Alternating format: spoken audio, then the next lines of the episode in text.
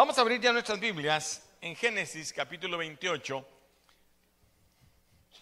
Una historia muy conocida por todos, que es eh, excepcional, que yo no había visto qué tan profunda es, a pesar de que le he predicado tantas veces, en el aspecto de que Dios escogió lo vil y despreciable del mundo para avergonzar al sabio.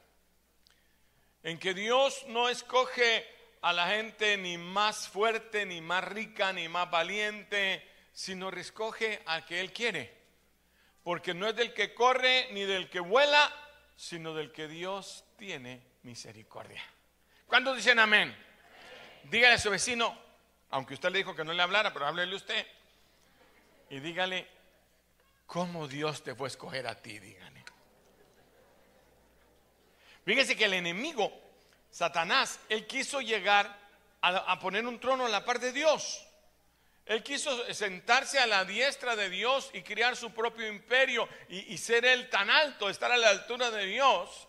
Y por eso lo derrumbaron. No le dieron otra, otra oportunidad más. Lo derrumbaron a lo profundo, lo enviaron a los infiernos por toda la eternidad. Y, la mira usted y se pregunta, ¿y a esta qué le vio? ¿Y a estos prietitos de Maranata qué les vio? ¿Qué les vio a estos si no son los más sabios ni más inteligentes? Algunos ni ciudadanos ni residentes. ¿Qué les vio? Y cuando llegamos al cielo van a sonar trompetas y van a decir, ahí vienen los escogidos de Dios, la novia del Cordero que está entrando.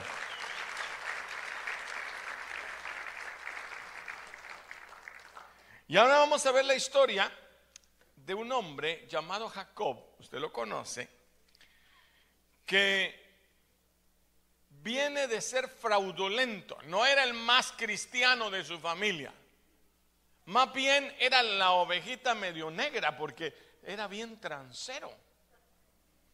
Ese a quien podía engañaba, a su propio papá se lo vacila. Bueno, y se viene huyendo. ¿Quién iba a pensar que ese hombre iba a entrar en la genealogía de Jesús? Es más, que Dios lo iba a convertir en su pueblo escogido. Porque usted se va a dar cuenta que él empieza llamándose Jacob y termina llamándose Israel. O sea, a ese hombrecito del cual estamos hablando, Dios lo va a convertir en su pueblo escogido. ¡Wow! Dígale a su vecino otra vez, hasta a ti te puede hacer eso, dígale. Y dice el versículo número 20 del capítulo 28 de Génesis, e hizo Jacob, Jacob quiere decir usurpador, farsante, mentiroso. E hizo Jacob un voto diciendo, si Dios va conmigo y me guarda en este viaje que voy, además me da pan para comer y me da vestido para vestir, si me trae de regreso a la casa de mi padre en paz, Jehová será mi Dios, y esta piedra que he puesto por columna será casa de Dios, y todo lo que me dieres, el diezmo apartaré para ti. Vamos a orar. Padre, en el nombre de Jesús te damos gracias por tu palabra. Gracias porque cada versículo de la Biblia dice algo para nosotros, Señor porque tú hablas a cada corazón de los que hoy se han acercado al trono de tu gracia. Te pido que todos y cada uno salga con una respuesta personal de la petición que viene pidiendo delante de ti. Habla a sus corazones en el bendito nombre de Jesús y todos decimos amén. Jacob, a pesar de que era pícaro, que él quería lo mejor siempre para él, también deseaba la bendición para él. ¿Cuántos desean la bendición? La mayoría de gente desea la bendición. Hay otros que dicen, a mí ni me importa eso. Bueno, allá ellos. Pero a él desde temprana edad le gustaba la bendición, pero no se esforzaba por ella. Resulta que no nace primero, sino nace segundo. El primero en la ley de los judíos, en la ley de los hebreos, en la ley de ellos, era que al, hijo mayor se le daba una doble porción de la herencia. ¿Cuántos son hijos mayores aquí? Levante la mano todos los hijos mayores. Primero, a usted le tocaba el doble que a sus hermanos. Estaba buena la cosa.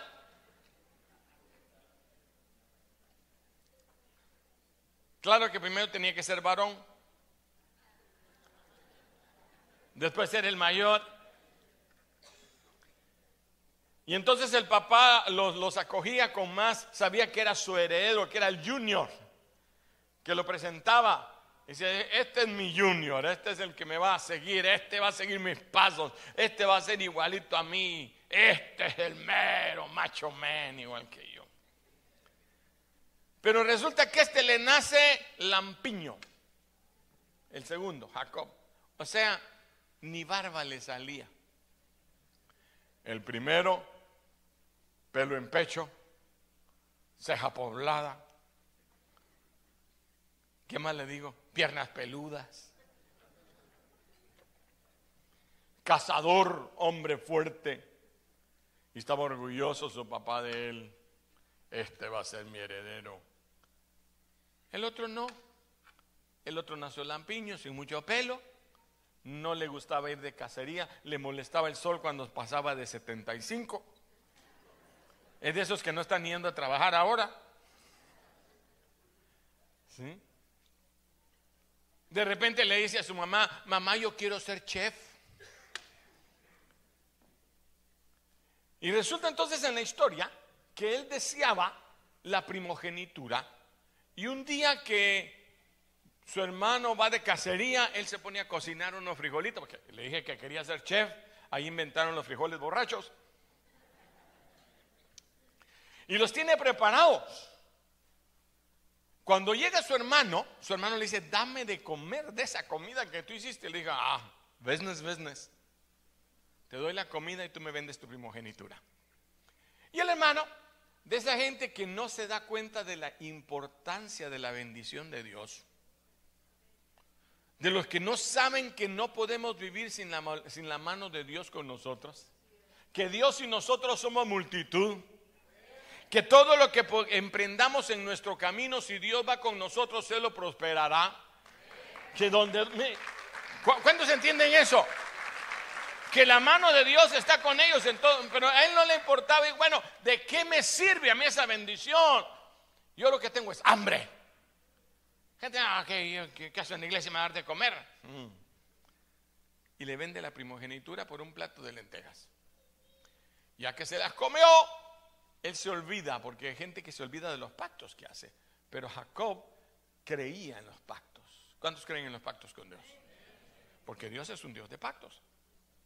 Y entonces ahora pasa un poco el tiempo y su padre se ha quedado sin vista, está enfermo y entonces se siente mal y le dice, hijo, yo quiero que vayas y me cases un buen venado me hagas esa comida que tú sabes hacer, quiero que me hagas de esas chuletitas en barbecue, ¿sí? de esas que hace el hermano, bueno, por ahí lo voy a dejar. Él sabe a quién me refiero. Y entonces le, le dice, voy a ir papá, y después me vas a bendecir. El hijo pequeño lo oye y planean con su mamá. ¿Qué hacemos? Hagamos una buena comida. A tu papá le gusta el estofado. No es lo que pidió, pero ya con las papitas y que le hagamos, le presentamos, vas a ver que tu papá se pone contento. Así que él va a entrar con su papá para que lo bendiga. ¿Para qué? Va a hacer un show. Se va a disfrazar de su hermano. Pero resulta que el hermano es peludo y velludo.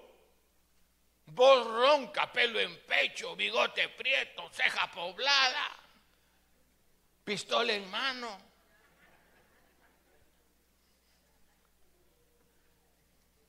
Y él no. Entonces su mamá le dice, mira, con el cuero del venado te lo vas a poner aquí y se inventan el primer disfraz de macho man. Y se pone bello, y, se pone los brazos, como el papá ya estaba ciego, y entra al, al cuarto del papá y le dice, papá, quita tu comida. Y le dice, ¿quién eres? soy Esaú, tu hijo mayor. Pero ¿por qué hablas como Jacob? es el flu, papá. Ah, va. Pero el papá que era listo, le dice, dame un beso. Se le acerca el papá y lo toca. Y todos los pelos de venado. Ah, sí, este es Esaú, dijo. Este es peludo y apesta. Y lo bendice.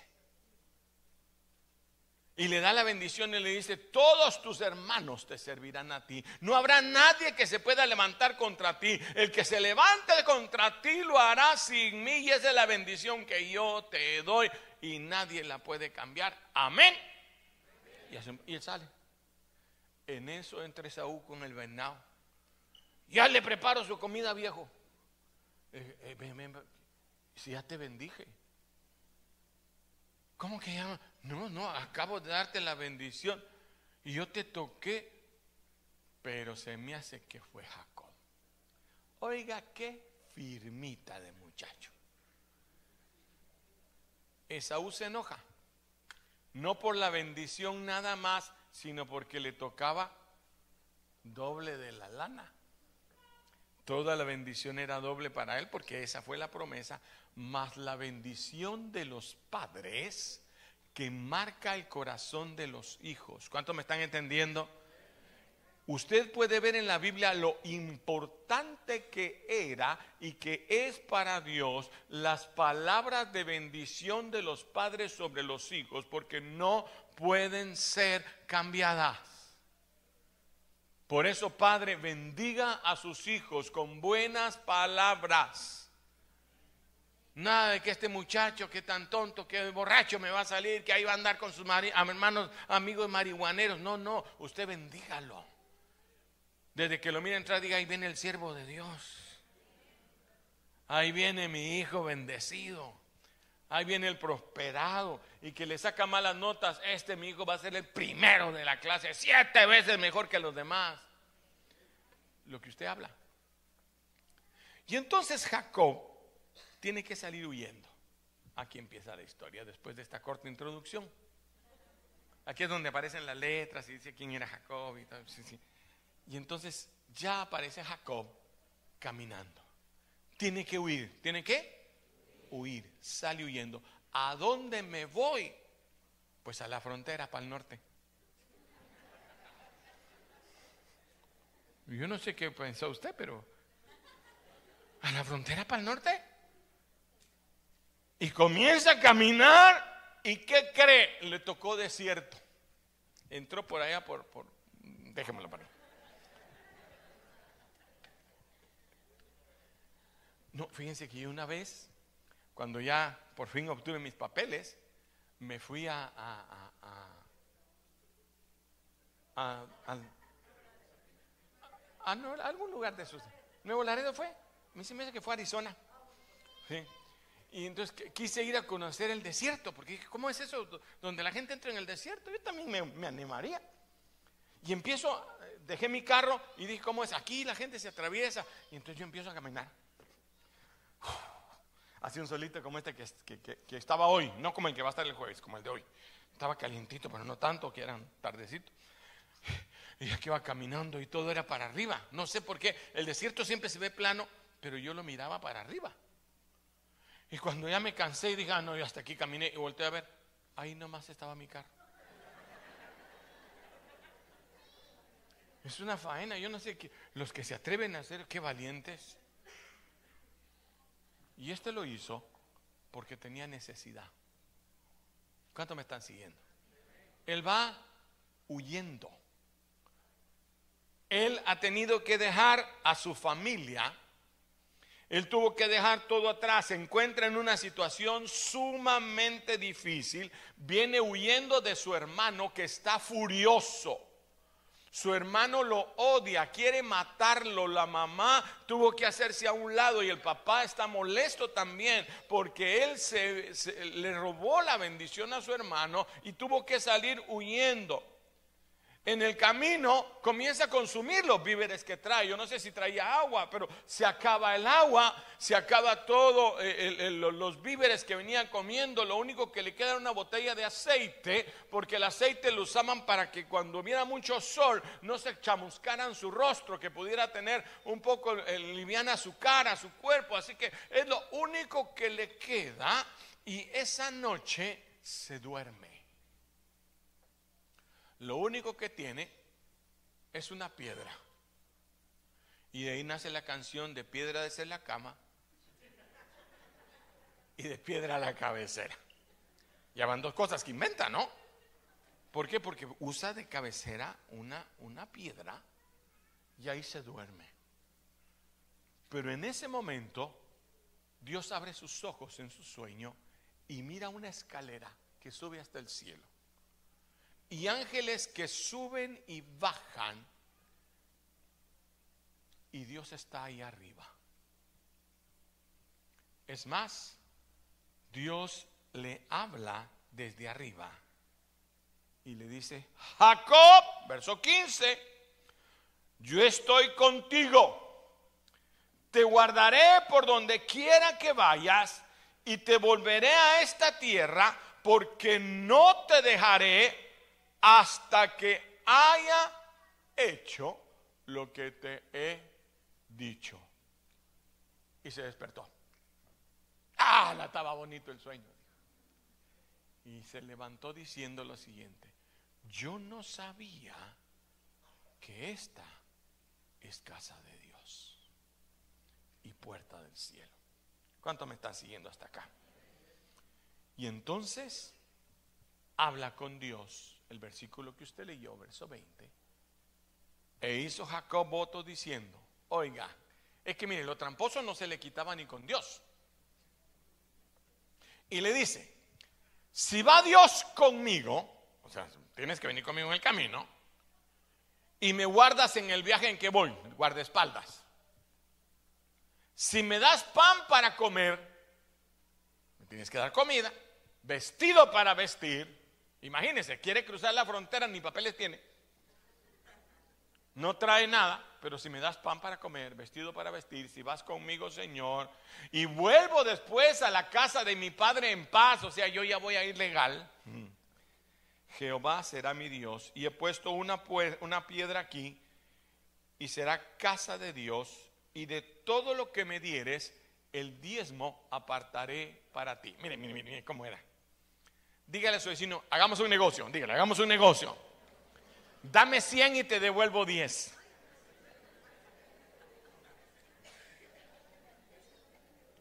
¿A cuántos les aceptaron el negocio? Porque yo también quiero hacerlo.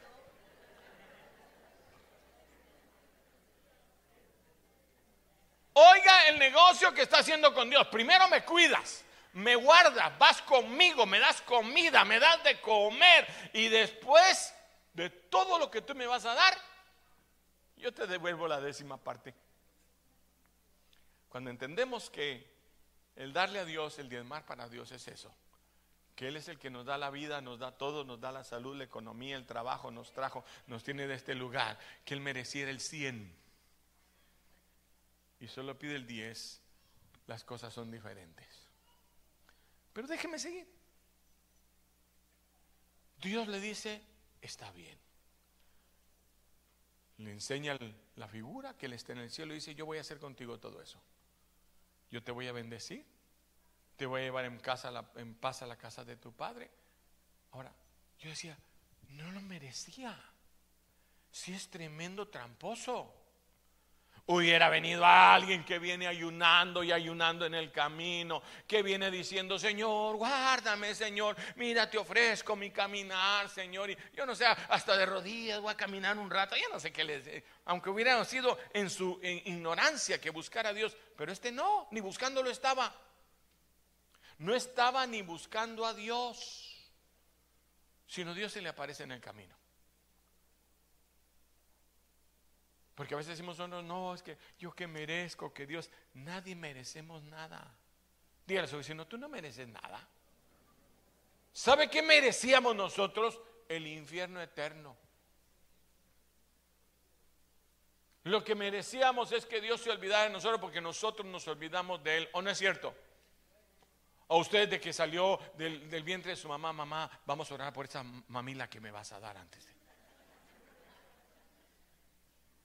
Ni amén decía.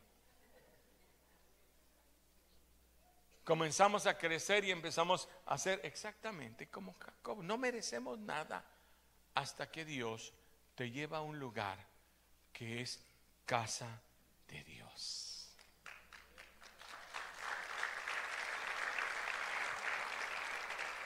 Tu bendición no depende de la circunstancia que estás viviendo. Se lo digo otra vez. Tu bendición no depende de tu circunstancia. Dígaselo a su vecino. Tu bendición no depende.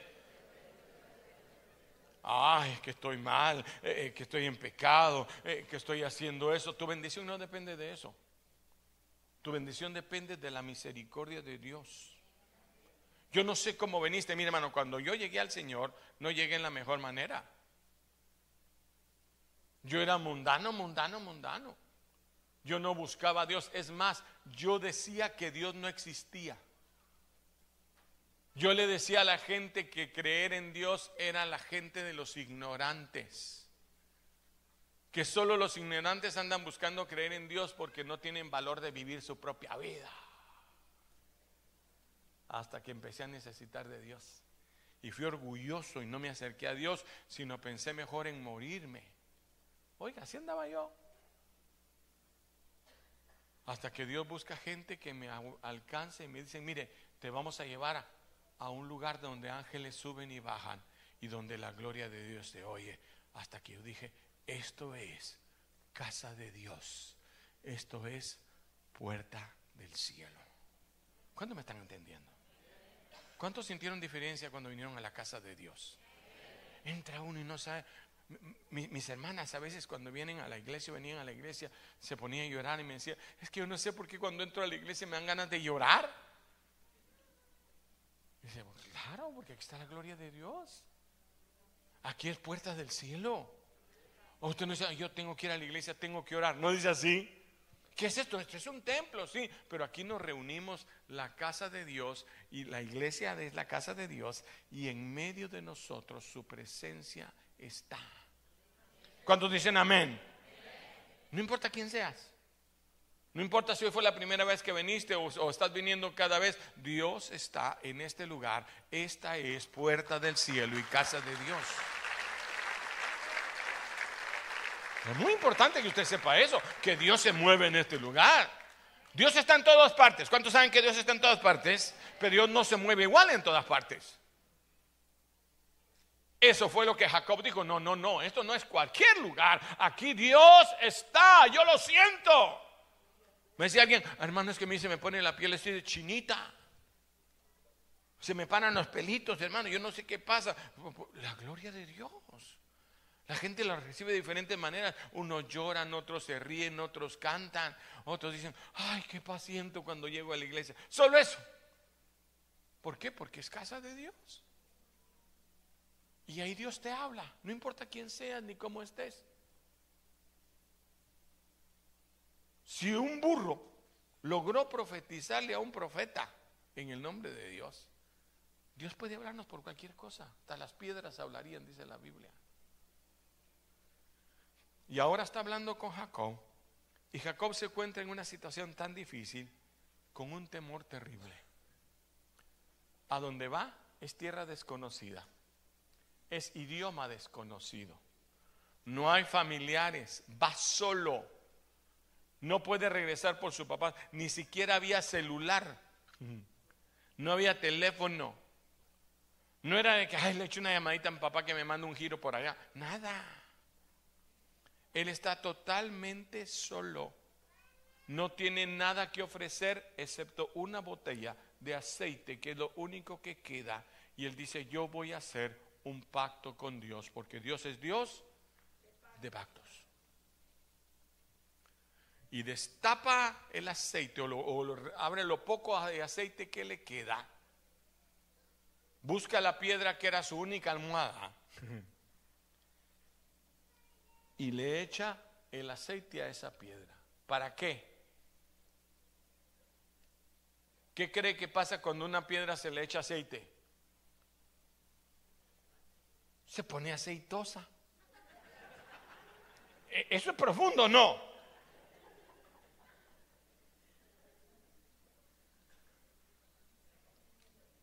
¿Qué ganaba? Le voy a decir que esta piedra es distinta ahora. Todas las demás piedras son piedras secas, polvorientas, blancuzcas. Esta va a ser una piedra brillante, mojada. ¿Cuántos me están entendiendo ahora? Cuando yo vuelva a regresar a este lugar, voy a buscar una piedra que es diferente. Es una piedra que yo he marcado porque esta será la señal de que en este lugar es casa de Dios.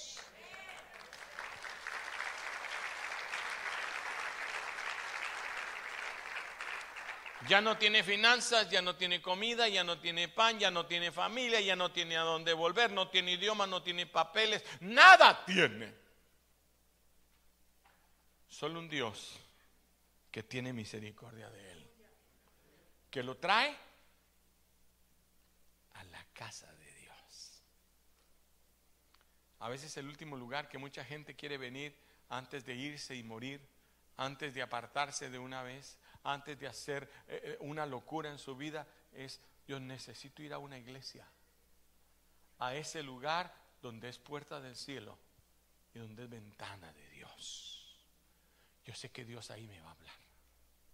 Yo no sé si alguien ha venido con esa esperanza, pero yo quiero decirte, Dios te trajo porque tiene misericordia de ti, porque en este lugar, en medio de donde dos o tres nos reunimos, hoy el Señor está en este lugar.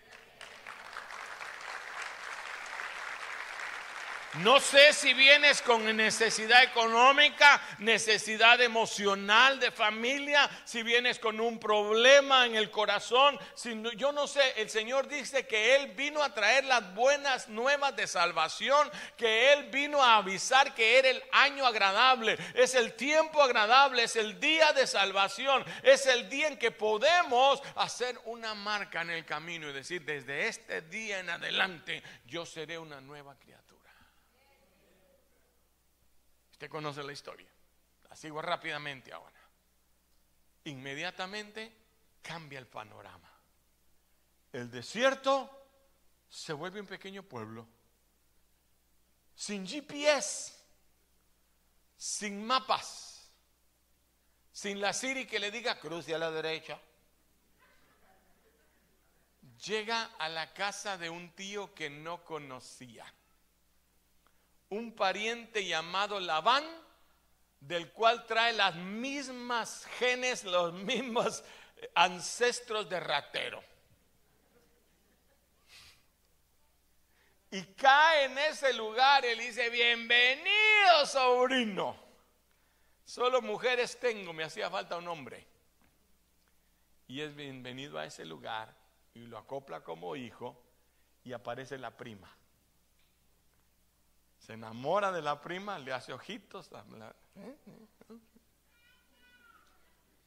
Y le dice al tío, está bien tío, voy a trabajar por la Raquelita.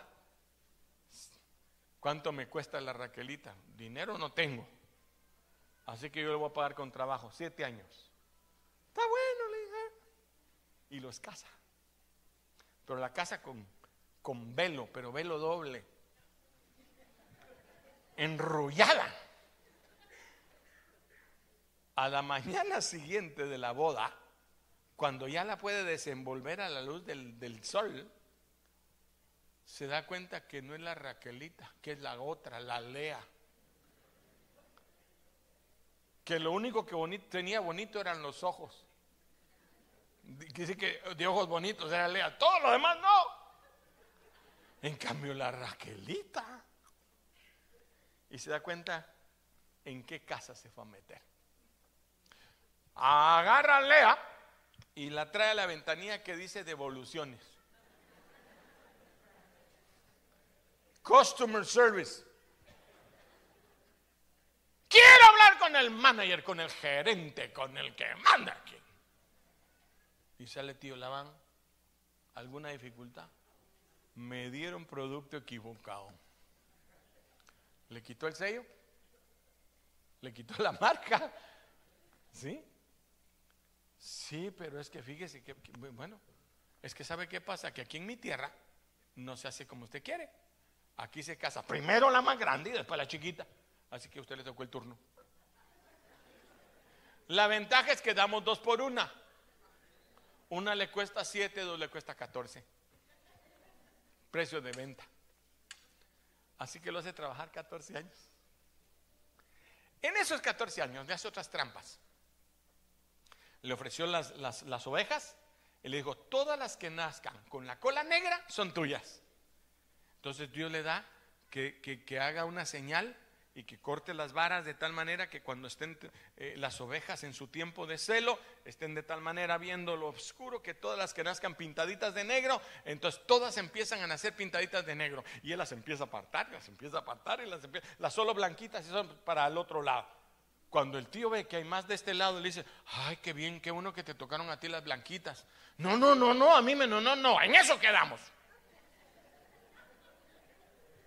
Y si eso así, y enseñó el, la escuadra que no tenía todavía. Pero él se la imaginó. Y entonces está bueno, como usted diga, tío, déjeme las 20 flacuchas que se quedaron ahí. Entonces, ¿está seguro que las listadas son mías, verdad? Y que esas pintas son suyas, sí. Y entonces hace al revés y todas le empiezan a salir listadas. Y entonces, cuando es el tiempo de repartir todas las listadas, dice, qué bueno que las pintas son tuyas, tío, hijo, sobrino. Ya ni sabe qué es, de, tan tramposo que es. Bueno, para que lea, siete veces le cambia el salario. Así que le toca de su misma medicina, porque Dios está tratando con él. Pero en todas las veces Dios lo bendice. A tal grado que entre que lo estafa su tío y le estafa su tío y le tienen que pagar por la Lea y le tienen que pagar por la, por la Raquelita y todo el asunto, él se vuelve rico. Y tiene tantas ovejas que un día le dice a, su esposa, a sus esposas y a sus concubinas. Ay, no hay tiempo para esto. Es que esta historia es bien bonita, porque Dios lo bendice por todos lados. Ya tiene una marimbita de hijos. Como la primera esposa, la Raquelita, no puede tener hijos, entonces le da a su esclava para que tenga hijos con la esclava. Y entonces comienza a tener hijos con la primera, con la segunda esposa y con la esclava. Entonces la, la otra dice, aguanto también, yo voy a meter a mi esclava. Y entonces comienza cuatro mujeres y un montón de muchachitos, la gran marimba, doce. Con fortuna, con hijos, bendecido en todas las áreas. Con mujeres, ya para que más cuatro suegras era demasiado. Si con una, ah bueno, tres porque una tenía la misma, ¿verdad? Y se va. Y ya cuando va de regreso, su tío Labán quiere ir a matarlo. Se fue, lo acusa de ladrón, una de las hijas hasta se roba unos ídolos del papá y va él detrás de buscarlo, equipa a toda la gente hasta que quiero que lea conmigo.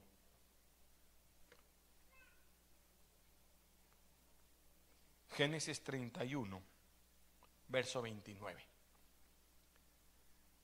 Llega su tío, que es también su suegro, de dos, y lo va a matar, va con ganas de acabar con él.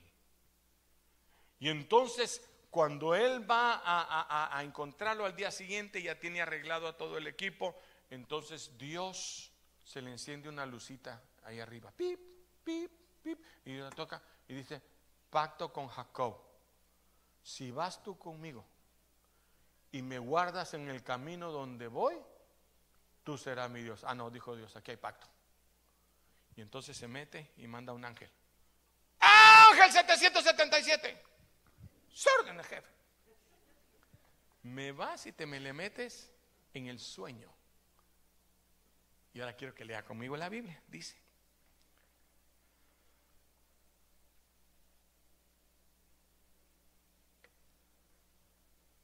Jacob 31, 28. Génesis 31, 28.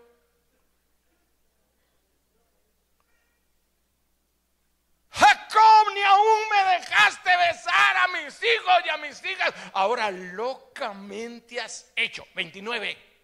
Y sacó la espada y nosotros con los guaruras ahí estaban listos. Tengo poder en mi mano para hacerte todo el mal que yo quiera porque soy más grande. Mas el Dios de tu Padre con el que tú hiciste un pacto cuando ni siquiera me buscabas, cuando no andabas detrás de mí, cuando en medio de tu angustia tú clamaste, cuando lo que tú querías era nada más llegar y se te olvidó. Han pasado 21 años, pero a mí no se me olvida nada de lo que has hecho. Ese Dios me habló anoche diciendo, guárdate que no hables a Jacob descomedidamente. A mi hijito me le habla suavecito. Ah, ustedes no están entendiendo el mensaje. Yo empiezo. Jacob estaba con su hermano Esaú. Dios cumple su promesa sobre Jacob. Han pasado 21 años, como 20 tranzas en el camino. En ninguna Jacob perdió. Siempre Dios lo bendijo, lo prosperó. Ahora rico, millonario, tiene familia, tiene hijos. Ahora vienen contra él y Dios le dice, momentito, cuidadito, me le hablas fuerte a mi siervo Jacob. Usted no va a tener necesidad de pelear si usted se pone en las manos de Dios. Señor, tú pelea por mí. Si yo tuviera tiempo, porque ya sé que el organista ya está listo para subir le contaría cuántas veces Dios ha quitado gente del camino que procura mi mal. ¿Por cuántos he tenido que orar yo, Señor? Ya perdónalo, Señor. Yo ya lo perdoné. Me da tanta lástima que mejor lo perdono, no, ayúdalo. Porque la misericordia de Dios alcanza aún aquellos que te quieren hacer mal. Por eso mi suegra mejor me ama. A mí me dan ganas de decir, no se vaya a atrever a hacer algo contra mí, porque no, no, no, es linda. ¿Sí? Porque Dios pelea por ti. Hermano, pero es que Jacob no merecía, él venía de truquero, él venía de haciendo cosas malas. Hay gente que me dice, mire, y ese hermano va a su iglesia. Yo lo conocí cuando andaba en el mundo, pero es que ese era otro. Este ya está bajo el pacto de la sangre de Cristo Jesús. Este ya es una nueva criatura. Este es hijo del Dios viviente. Entonces Jacob le pide disculpas. I'm so. Mejor me doy media vuelta. Se va media vuelta y lo deja. Pero las noticias malas no dejan de venir. Quizás para que clame a Dios. La Biblia no lo dice, pero me deja inventar la Biblia Alberto Durán. Escribí este capítulo anoche. Cada noche que lo quería transar su tío, Jacobo oraba, Señor, que las ovejas nazcan todas pintas. Y Dios se lo concedía. Que las ovejas nazcan todas rayadas. Gracias. Y le nacían rayadas. Y él no se daba cuenta que Dios estaba con él. No importa las circunstancias. No importa que a veces las cambiaran, que pasara esto, eh, que suben los impuestos, que los taxes te los cambian, eh, que, te están amenazando. No, de todas maneras Dios estaba con él.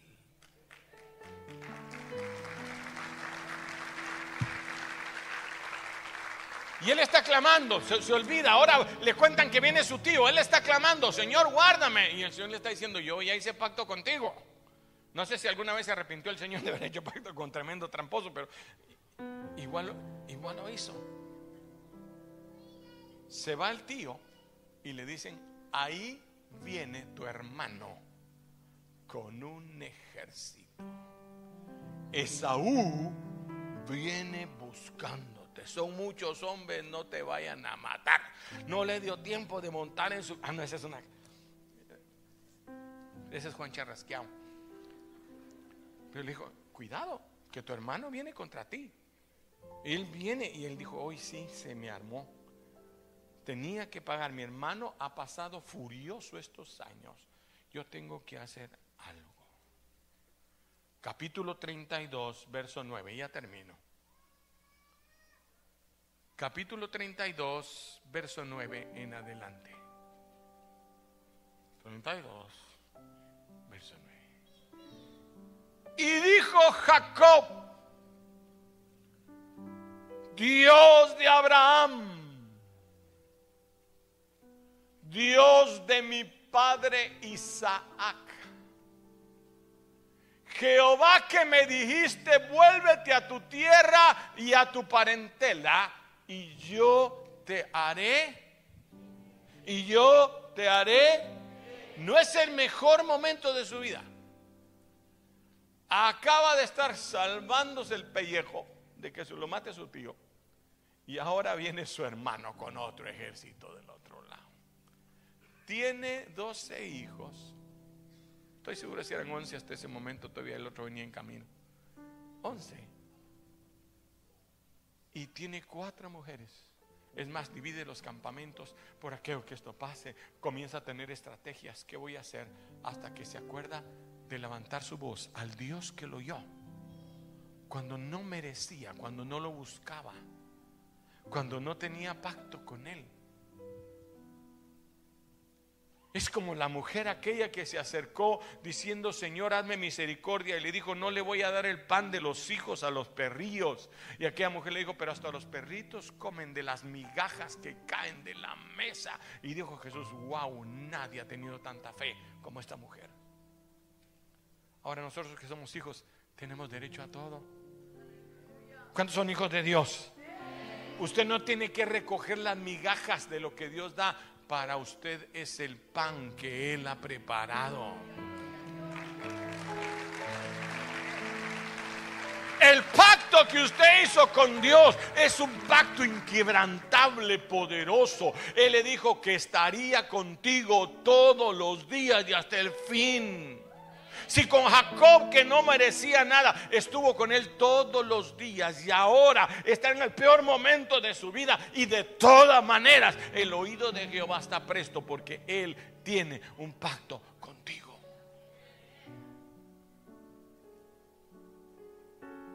Dios de mi padre Abraham, Isaac, que me prometiste que iba a volver a mi tierra y a mi parentera y yo te haré bien.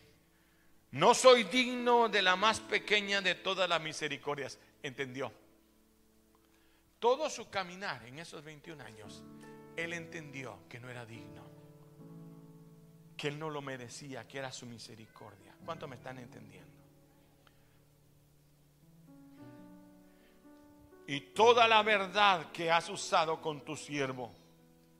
Con mi bordón pasé este Jordán. Yo venía sin nada y ahora estoy sobre dos campamentos. Tengo esposas aquí y hijos. Tengo esposas acá e hijos. Tengo esposas acá e hijos. Señor me ha bendecido. Tengo ovejas aquí, tengo ovejas allá. Tengo de todo. Es más, líbrame ahora de la mano de mi mano a Saúl. Porque le temo. No venga quizá y me hiera a mí y a la madre con los hijos. Si tú has dicho, ciertamente yo te haré bien y pondré tu simiente como la arena de la mar que no se puede contar por la multitud. Y durmió allí aquella noche, verso 13. Y durmió allí aquella noche, así debía de decir, en el verso 13, y durmió ahí aquella noche y tomó de lo que le vino a la mano, ¿qué? ¿Qué tomó? Un regalito. Si yo le dijera a usted ahorita, salga para su casa, agarre un, presente que tenga y se lo da a su, suegra. Vayan a ver a la suegra ahorita, ¿qué presente le lleva? O ahorita que le dijeran, todos le van a dar un presente al pastor. ¿Qué me daría? Y se escarba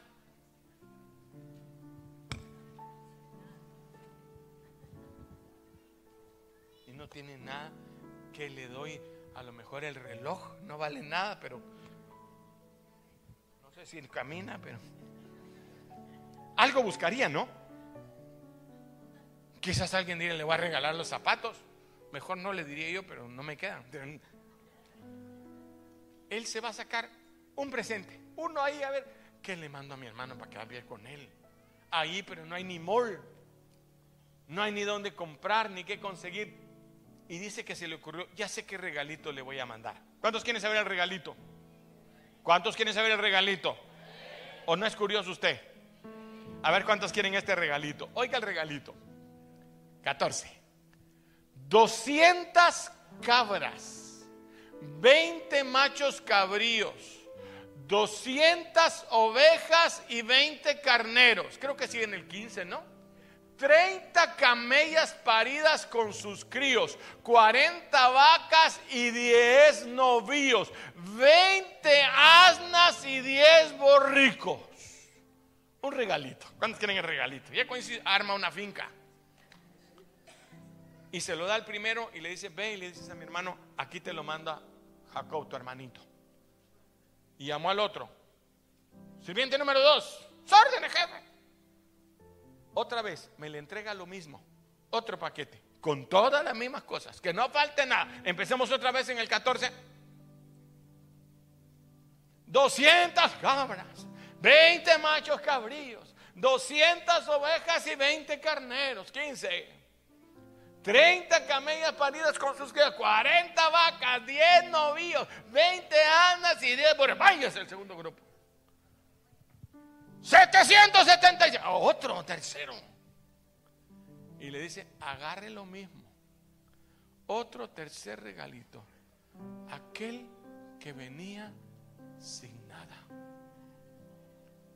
Que todo lo que le quedaba era un poco de aceite con el cual hacer una marca y declarar casa de Dios. Aquel que supo distinguir que este lugar no era cualquier lugar. Este lugar es casa de Dios y puerta del cielo.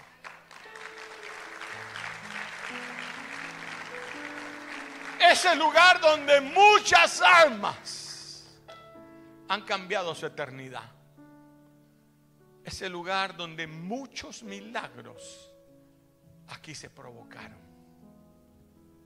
Este lugar, y no hablo físicamente de este templo, hablo de la presencia de Dios. Quizá fue en la célula, en el encuentro en tu casa. Pero ese lugar es donde los milagros son formados. Cuando nos presentamos delante del Señor, no, es que no he orado, no he ayunado. No, que te presentes delante de Dios y hagas pacto. Si me dieres pan para comer y vestido para vestir. Si me llevas en paz de regreso a la casa de mi Padre, tú serás mi Dios y yo entenderé que ahora yo pertenezco al reino de Dios y de todo lo que me dieres, el diezmo, yo apartaré para ti. Fue en ese lugar donde un ángel se le apareció. Hoy se termina. Como yo soy pastor, siempre digo así. Y un ángel pelea con Jacob. Un ángel dice la Biblia que tiene la fuerza de mil hombres. Y él se pelea con ese ángel. Y no haya cómo hacer y dice que están peleando y a medianoche le dice, suéltame, le dice el ángel y le dice, no te dejaré si no me bendices. Esto se lo doy extra y se lo dejo de trabajo en su casa. Y dice un versículo, ¿cómo le ganó Jacob al ángel? Dice, clamó y lloró. Y el ángel le decía, suéltame. Le decía, no te suelto si no me bendices. Yo no quiero seguir siguiendo el mismo. Yo no quiero seguir siendo el tramposo. Yo no quiero seguir siendo el mentiroso. Yo no quiero seguir en batalla con mis hermanos. El Dios que me levantó me dijo que iba a poner paz conmigo. Y le dijo el ángel, ¿cómo te llamas? Pues me he llamado siempre el tramposo. Ahora vamos a hacer algo. De ti va a salir el pueblo escogido de Dios.